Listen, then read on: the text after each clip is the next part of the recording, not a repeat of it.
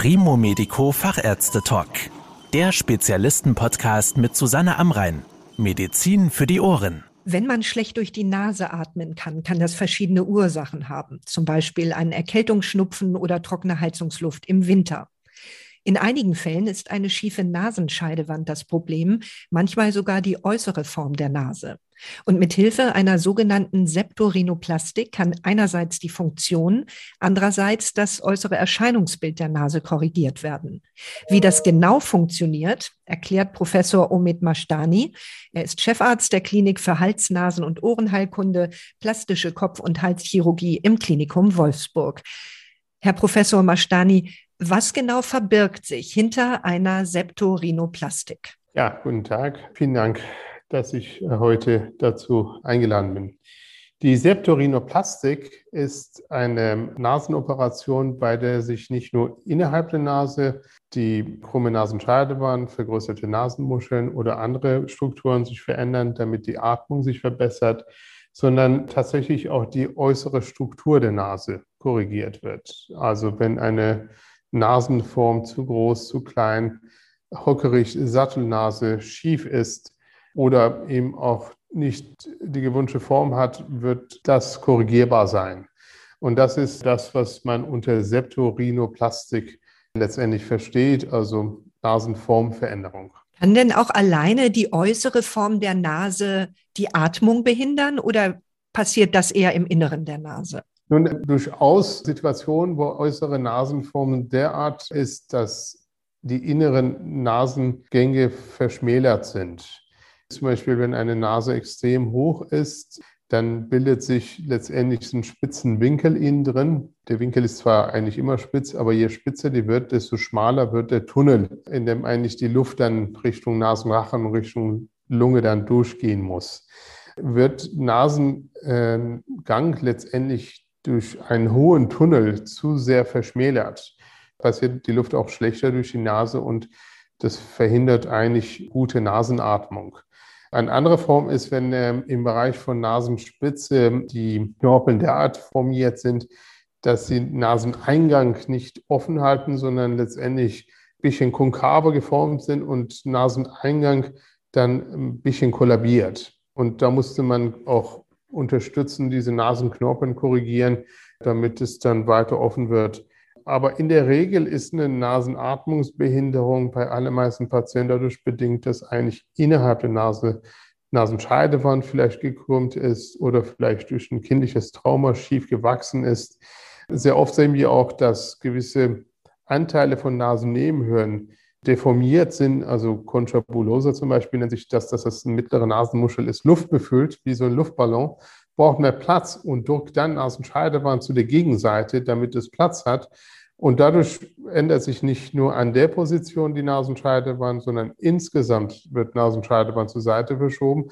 Und dadurch kriegt man eben auf der einen Seite, weil da so ein Ballon drin ist, was nicht dahin gehört, auf der anderen Seite, weil Nasenscheidewand zur anderen Seite verschoben ist, was man nicht haben möchte, führt es dazu, dass man auf einmal schlechter Luft bekommt. Eine andere Ursache für Nasenatmungsbehinderung häufig ist vergrößerte Nasenmuscheln, die unteren Nasenmuscheln. Das kann unterschiedliche Ursachen haben. Das kann allergisch bedingt sein, zum Beispiel bei Leuten, die dann tatsächlich im Frühjahr durch die Frühblüher oder eben andere Ursachen für Allergien, Hausstauballergie oder Milbenallergie als Beispiel immer vergrößerte Nasenmuscheln haben, bedingt durch die Allergie und dadurch schlechter Luft bekommen. Da muss man dann auch sehen, was ist jetzt der richtige Ansatzpunkt. Behandle ich die Allergie und geht das zurück? Ist das natürlich der optimale Weg? Oder finde ich keine Allergie dazu und die Nasenmuscheln sind per se vergrößert, da muss ich die dann entsprechend verkleinern. Also eine Konchotomie. Das hilft dann auch. Und das sind die häufigsten Formen von Nasenatmungsbehinderung. Wenn Sie jetzt, wie Sie eben gesagt haben, die Nasenscheidewand richten müssen, vielleicht auch die Nasenmuscheln kürzen, würde man diese Eingriffe denn sehen, auch von außen an der Nase? Na, prinzipiell eigentlich nicht. Also das sind ja Eingriffe, die innerhalb der Nase stattfinden, zwar durch Naseneingänge, also durch Nasenlöcher hindurch, aber äußere Nasenform wird ja generell gebildet architektonisch durch Nasenbein, die beiden knöchernen Nasenstrukturen im oberen Bereich. Und unten ist es ja mehr knorpelig, also Nasenscheidewand natürlich von der Richtung her. Und die Nasenflügelknorpeln, die, die die Spitzenform geben.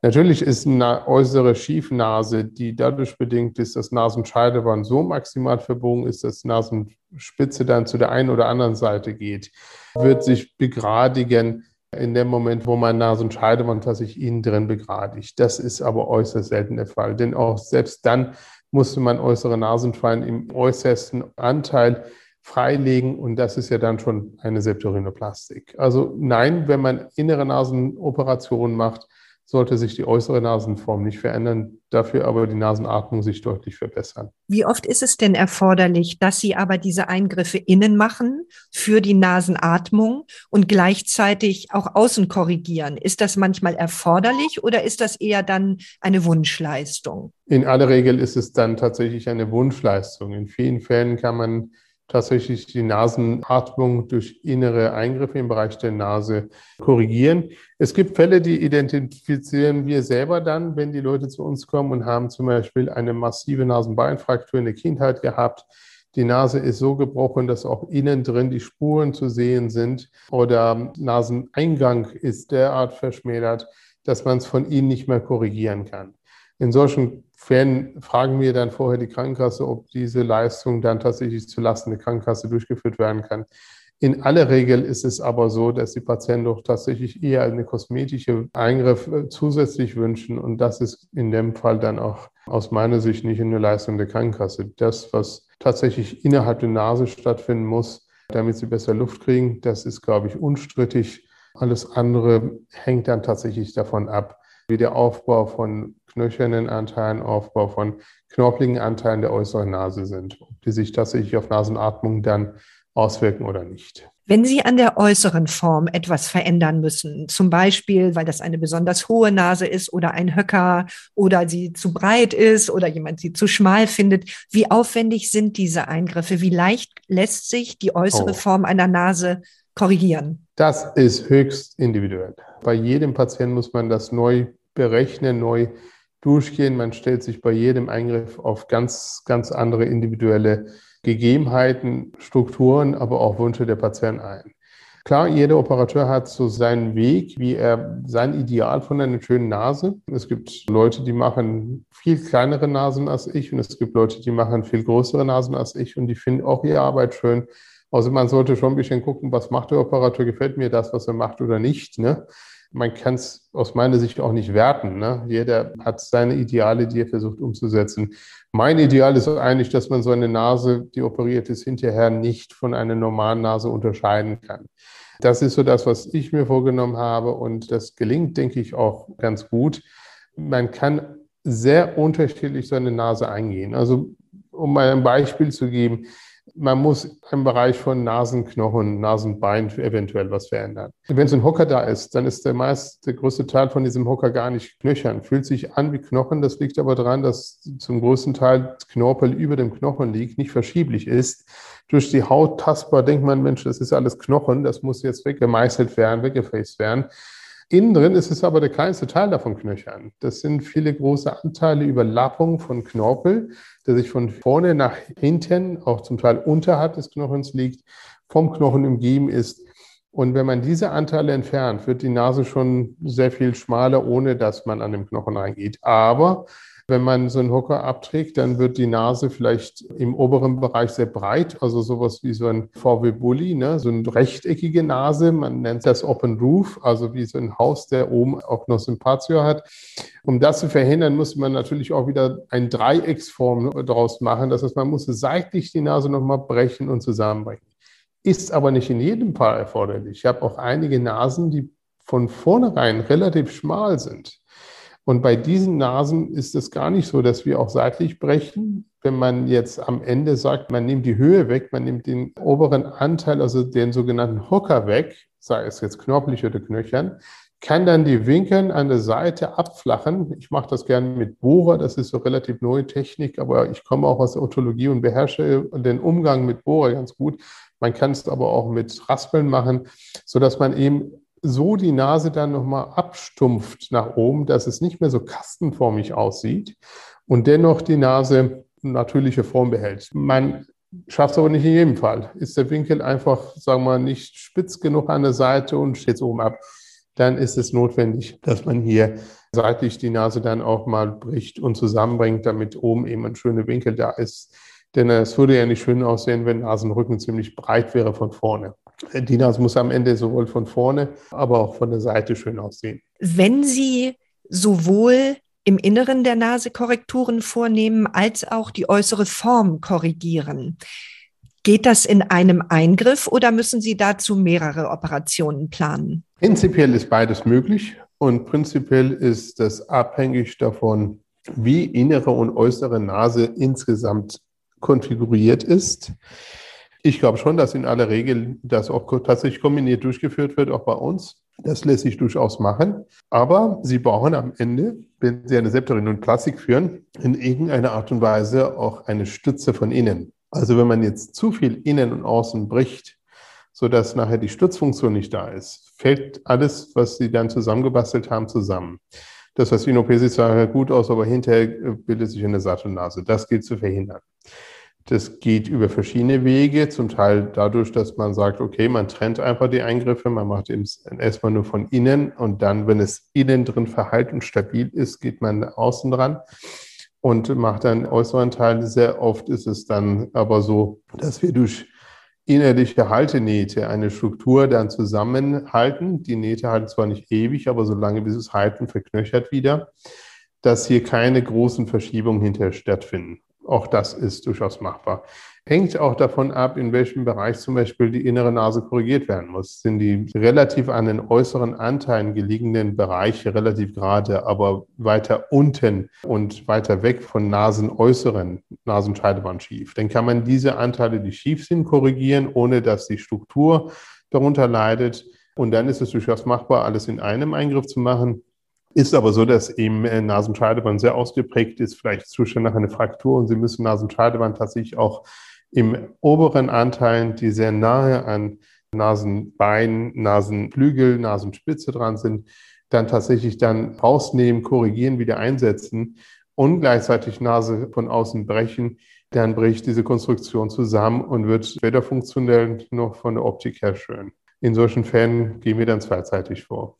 Aber in aller Regel ist es dann tatsächlich einseitig möglich. Nun weiß jeder, der sich mal die Nase gestoßen hat, wie empfindlich die Nase ist. Wie schmerzhaft sind denn solche Eingriffe für die Patientinnen und Patienten? Ja, Sie sprechen einen wunden Punkt an.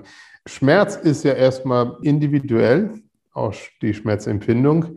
Aber dass der Eingriff schmerzfrei ist, das kann man, denke ich, keinesfalls sagen. Es ist nicht der Eingriff selber, auch nicht die Frakturen tun nicht weh. Das ist ja alles heutzutage bei uns zumindest noch unter Narkose wird es gemacht. Das Problem hinterher sind die Tamponaden. Man muss sich vorstellen, wir können ja sehr viel eben brechen, zusammenstellen. In aller Regeln kommen dann Tamponaden in die Nase. Man muss es nicht immer machen, wenn da wirklich wenig blutet. Das ist eher selten. Man versucht aber gerade bei Septorinoplastik so wenig wie möglich Tamponaden in die Nase reinzumachen. Die Tamponaden und die großen Schmerzen, die man von Nasen-OP kennt, ist eher so Domäne von Nasennebenhirnoperationen. Da geht man ja tatsächlich, Nasennebenhirn bestehen aus vielen Zellen zwischen Nasenbein und Nasenscheidewand, also genau die Region, die wir bei Septumplastik und Septorinoplastik nicht eingehen. Das sind einfach wie kleine Luftballons, die aus ganz dünne Knochen und Schleimhaut drüber bestehen, diese Siebbeinzellen beispielsweise, Kieferhirneingänge. Und wenn man die dann entfernt, dann besteht keine Möglichkeit, das alles dann nochmal zu verschließen. Man könnte alles koagulieren, also mit Strom verbrennen, aber dann würde man auch die normale Schleimhaut, die man ja zum Riechen und Erwärmen von Luft braucht, jetzt kaputt machen oder vernichten. Das will man ja nicht. Deshalb ist es so, dass man eine Blutstillung in dem Sinne nicht vornimmt, damit auch die verbliebene Schleimhaut dann tatsächlich regeneriert.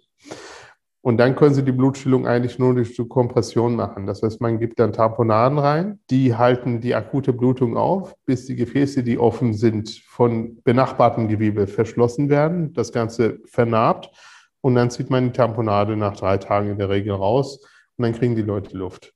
Da müssen sie halt von innen sehr viel Druck aufbringen, deshalb viele Tamponaden und das drückt und das tut weh. Das ist eine Sache, das machen wir bei Septorinoplastik eigentlich überhaupt nicht so, weil wenn Nase in der Mitte gebrochen ist und Sie geben von innen Druck, dann platzt die Nase auseinander. Und genau das will man ja nicht. Man gibt ja von außen hinterher dann noch einen Gips drauf, damit es eben nicht wieder breiter wird. Das heißt, wir gehen sehr, sehr sanft mit Tamponaden raus. Zum Teil nehmen wir auch wirklich Tamponaden, die halb so dick sind, damit sie eben diese Kompression von ihnen nicht haben, weil sie natürlich die äußere Struktur gebrochen haben, also keine Stabilität haben. Und man will unbedingt verhindern, dass durch diese Tamponaden die Nase am Ende hinterher breiter wird als vorher. Also man gibt, wenn dann eben ganz kleine Tamponade rein und dadurch sind die Schmerzen bei Patienten, sage ich mal, deutlich geringer als bei den Nasennebenhöhlenpatienten. Und dennoch, sie kriegen keine Luft und kriegen dann auch das Gefühl, die Nase ist richtig voll. Ich würde am liebsten einmal richtig schneuzen. Das geht halt nicht. Das sind aber meistens zwei, drei Tage und wir versuchen relativ früh die Tamponaden bei den Patienten, die keine Nasennebenhöhlenoperationen hatten, rauszuziehen, damit das dann auch sich schneller verbessert und auch die Struktur darunter nicht leidet. Wenn Sie sagen, nach zwei bis drei Tagen kann man diese Tamponaden vielleicht entfernen, wie lange dauert es, bis die Atmung wieder normal funktioniert und die Nase nicht mehr so empfindlich ist? Sehr, sehr unterschiedlich, je nach Ausmaß der Operation und was man macht. Entweder korrigiert man die Nasenspitze mit oder nicht. Wenn man die Nasenspitze mit angehen möchte, ist es in der Regel so, mache ich das auch sehr gerne durch einen kleinen offenen Zugang. Das ist also so ein vielleicht 5 mm Schnitt unterhalb von Nasensteg. Und dann wird natürlich die Nasenhaut von Knorpel abgezwungen und von Knochen. Man hat sehr viel besseren Blick und kann die Nase sehr gut korrigieren. Dann dauert es natürlich länger, bis das alles zusammenwächst, als wenn man sagt, gut, die Nasenspitze lasse ich in Ruhe, ich mache nur den kleinen Hocker weg und wenn ich das nicht operiere, muss es auch nicht heilen. Das heißt, es sind schon mal weniger Beschwerden dann. Hauptsächlich für die Beschwerden sind aber die seitlichen Brüche am Nasenbein, also ich sage mal zwischen Kieferhöhle und Nase, die Linie unterhalb von Auge seitlich an der Nase, tiefste Punkt von Nase sozusagen am Übergang zu Gesicht wenn man das bricht, dann ist es ja auch so, dass man es nicht freilegt, sondern wirklich durch einen Zugang mit einem Meißel das meistens bricht, dann blutet es da auch. Und das ist das, was man hinterher sieht, dass es die Leute haben bis zwei Wochen eben unterschiedlich gefärbtes Gesicht von rot zu blau, dann zu grün, gelb und dann verschwindet das auch wieder. Ich mache das so, dass ich, nachdem ich diese Frakturen durchführe, also erstmal mit kaltem Wasser das bis zu zwei, drei Minuten Kompression drauf drücke und dann kommt schon eine massive Verdruckung der Blutung dadurch schon zustande. Die Leute sind also deutlich weniger, sage ich mal, geschwollen und verfärbt als vorher. Dennoch lässt sich das nicht verhindern und das dauert zwei Wochen. Aber in solchen Fällen, wo die Korrektur nicht allzu groß ist und man ohne seitlichen Brüche an der Nase auskommt, ist die Heilung viel schneller. Und man sieht auch kaum diese Verfärbung und Vergrößerung im Gesicht. Also das ist schon mal eine Sache. Dann kommt es darauf an, wenn die Leute eine Brille tragen. Wie ist die Brille? Wenn die Brille sehr schwer ist oder relativ schwer ist, dann muss man auch sagen, bis zu einem Jahr keine Brille tragen. Entweder müssen ja vorher Linsen tragen oder auf eine ganz, ganz leichte Brille umsteigen. Denn Sie müssen sich vorstellen, wenn die Nase gebrochen ist und von außen immer so ein Druck drauf ist, dass die Nasenform sich dann auch dementsprechend verändert und das Ganze zusammenbricht.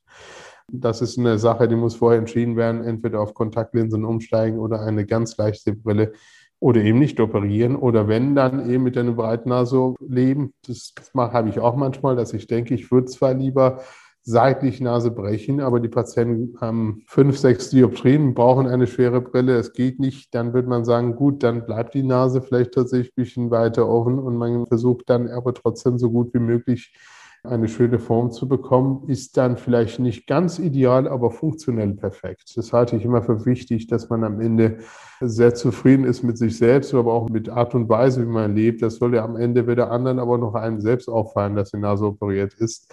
Und das würde keinen Sinn machen, wenn man dann nur noch blind durch die Gegend läuft und sagt, ich habe eine schöne Nase, aber ich kann selber nicht sehen. Man muss da immer einen Ausgleich schon vom Vorfeld genau mit dem Patienten besprechen, abwägen was steht im Vordergrund. Denn wenn man versucht, eben die schönste Nase herzustellen und der Patient ist völlig unzufrieden, weil er ein Jahr lang keine Brille tragen kann, nichts sieht, nicht arbeiten kann, ist auch keinem geholfen. Sie haben ja eine Vielzahl von Möglichkeiten beschrieben, wie die Nase operiert werden kann. Bleiben denn davon irgendwelche sichtbaren Narben? Sichtbar sowieso nicht, in aller Regel wirklich nicht. Ne?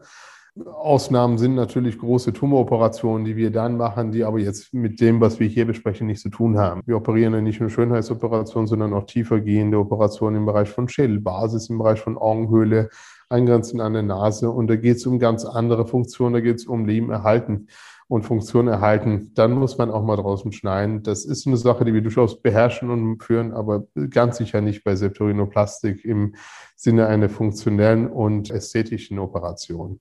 Wenn man versucht, Nasenspitzenform zu verbessern, und das aber auch nicht in jedem Fall, in überwiegender Anzahl der Fälle mache ich es gern, aber offen. Ich würde sagen, zwei Drittel der Operationen führe ich offen durch. Und da wird man am Übergang von Oberlippe zu Nasensteg etwas höher, dass man es nicht sieht, also unterhalb von Nasensteg, so zwei, drei Millimeter weiter weg von Ansatz von Oberlippe, wird man so einen V-formigen oder W-formigen Schnitt machen. In aller Regel sehen Sie es nach zwei Wochen nicht mehr. Und wenn, dann ist es ein ganz dünner weißer Strich. Man kann aber damit herbeiführen, dass man diese Knorpeln, die Nasenspitze beidseits formen, sogenannte Flügelknorpeln, komplett darstellt und die dann auch so zurecht formt, zurecht näht, zurecht schneidet, dass sie dann genauso aussehen, wie man das haben möchte. Also die Nasenspitze kann man damit verlagern, nach unten, nach oben rotieren. Man kann die innere Nasenklappe, wenn die eng ist, erweitern, indem man eben Stutzstrukturen darunter setzt.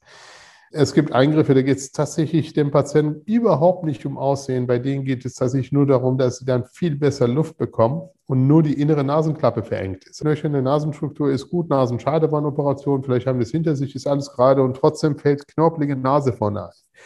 Da bringen wir dann auch Strukturen darunter, manchmal Knorpel, manchmal auch eine Titanplatte und nähen die Knorpeln drüber. Da muss man dann eben auch die Haut abnehmen von den Knorpeln, die Knorpel von ihnen darstellen, dann so ein, so ein Implantat zwischen den Knorpelschichten aufbringen, sodass sie auch hinterher nicht als Knorpel tastbar sind oder sich nicht durch das Gewebe arbeiten. Für solche Sachen ist es notwendig. Es ist höchst individuell. Vielen Dank für Ihre Erklärungen, Herr Professor Mashtani.